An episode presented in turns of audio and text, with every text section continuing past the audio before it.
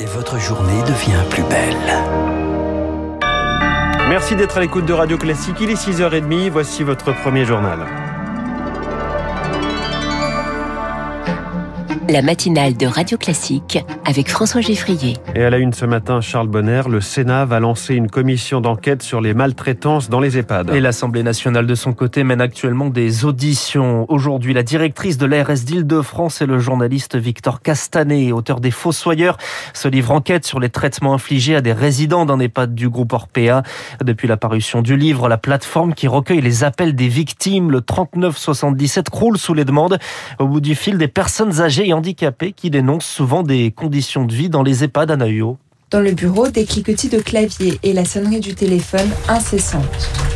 77, bonjour. Vous avez 91 ans, c'est ça D'accord. Et là, du coup, vous nous appelez par rapport à une situation de maltraitance Ces dernières semaines, le nombre d'appels à la plateforme a doublé, environ 60 par jour, d'après Marie, une écoutante. Actuellement, on a beaucoup de personnes qui nous appellent pour des situations qui sont passées en EHPAD. Des faits de violence psychologique ou physique. Là, il y avait une dame qui avait appelé en disant qu'elle marchait et puis qu'en sortant, elle était en fauteuil roulant parce qu'elle n'a jamais été sollicitée. Il y a une dame qui nous a appelé également pour des protections urinaires euh, qui étaient euh, de premier prix et donc sa maman avait fait une réaction cutanée, mais euh, ça n'a pas été changé parce que ça coûtait trop cher. Est-ce que vous voulez qu'on fasse un dossier ou pas? Dans les dossiers, il y a le résumé de la situation, la personne qui appelle. Isabelle Gillet, responsable de la plateforme. La victime présumée et le type de maltraitance. Et le dossier est envoyé chaque jour au département, dans lequel il y a des centres allo maltraitance. Et après, le centre réoriente la personne vers les services sociaux, police, juge des tutelles. L'an dernier, la plateforme a ouvert près de 1900 dossiers pour maltraitance dans les EHPAD, soit 700 de plus qu'en 2020. Le reportage d'Anna Huot. Le mouvement du convoi des libertés s'exporte en France. Né au Canada contre l'obligation vaccinale, des groupes Facebook s'organisent en France. Des convois partent aujourd'hui de Nice, de Bayonne, direction Paris, avec l'objectif de bloquer la capitale vendredi soir.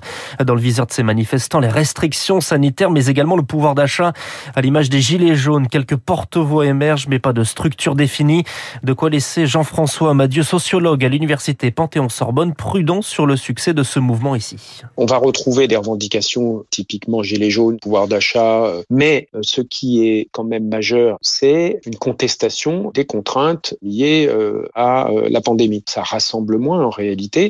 Il est probable que le soutien ne sera pas important. Ça ne veut pas dire qu'il n'y aura pas du monde pour le convoi de la liberté. La forme d'action est incontestablement originale. Ça va être très visible. On n'a pas de précédent. Évidemment, on va en parler davantage que si ça avait été le énième samedi de manifestation contre le pass vaccinal, vous voyez. Et face à ce mouvement du convoi des libertés, les autorités canadiennes allègent certaines restrictions contre le Covid.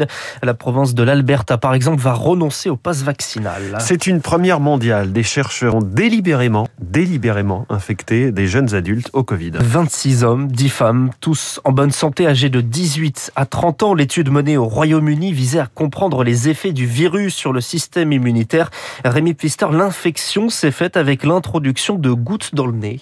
Alors évidemment, les participants de cette étude pilote ont été suivis attentivement. Résultat, la moitié d'entre eux a été infectée, 16 ont développé des symptômes comme le rhume, des maux de gorge, une partie a perdu l'odorat. Mais ce qui est intéressant, c'est que la période d'incubation apparaît nettement plus courte. En réalité, les cobayes ont été infectés en moins de deux jours, quand on estimait cette période jusqu'à six jours. La charge virale était principalement dans le nez et ne variait pas en fonction des symptômes, des données importantes, mais qui ne font pas consensus chez les scientifiques. D'abord parce que la souche utilisée est bien antérieur à Omicron, désormais beaucoup plus infectieux. Ensuite, d'un point de vue éthique, aucun traitement n'est encore fiable à 100%. C'est donc faire prendre un risque à ces patients, mais d'autres chercheurs répliquent. La réponse immunitaire au niveau des muqueuses du nez est pratiquement encore inconnue. Ce type d'étude en temps réel permettrait de développer donc rapidement un vaccin par voie nasale efficace contre tous les variants. Les explications de Rémi Pfister dans les hôpitaux, plus de 33 000 malades hospitalisés sont positifs au Covid. C'est 450 de plus que la semaine dernière, mais 30% d'entre eux sont soignés pour un autre motif que leur infection. Les... Emmanuel Macron terminait son marathon diplomatique hier. Et dernière étape à Berlin pour une rencontre avec le chancelier allemand Olaf Scholz et le président polonais Andrzej Duda. Les trois pays ont affiché leur volonté d'éviter une guerre en Europe. Après Moscou et Kiev, Emmanuel Macron a insisté sur la nécessité d'un dialogue exigeant avec la Russie. On entendra le président de la République dans le journal de 7 heures de Lucille Bréau. Sa parole est attendue. Salah Abdeslam est interrogé aujourd'hui au procès du 13 novembre. Le seul survivant du commando mutique pendant l'enquête sera questionné sur son parcours. Sa participation aux attentats ne sera abordée quant à elle que dans quelques semaines. Il est 6h35. Les détenteurs d'armes à feu doivent désormais s'inscrire sur un nouveau fichier national. Entrée en vigueur hier pour renforcer le contrôle. Plus de 5 millions d'armes à feu ne seraient pas déclarées en France. La plupart des détenteurs sont des chasseurs alors que les accidents sont régulièrement recensés. Le dernier en date dans le Loir-et-Cher ce lundi, mieux contrôler les armes.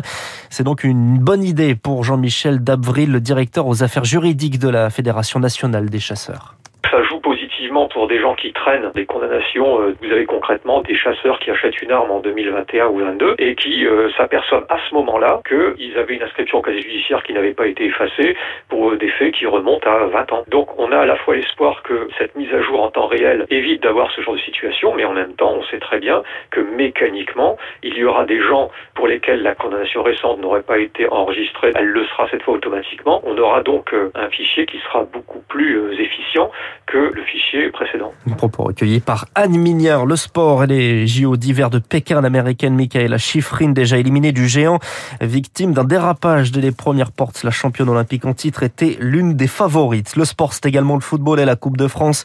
Monaco qualifié pour les demi-finales après sa victoire 2-0 contre Amiens.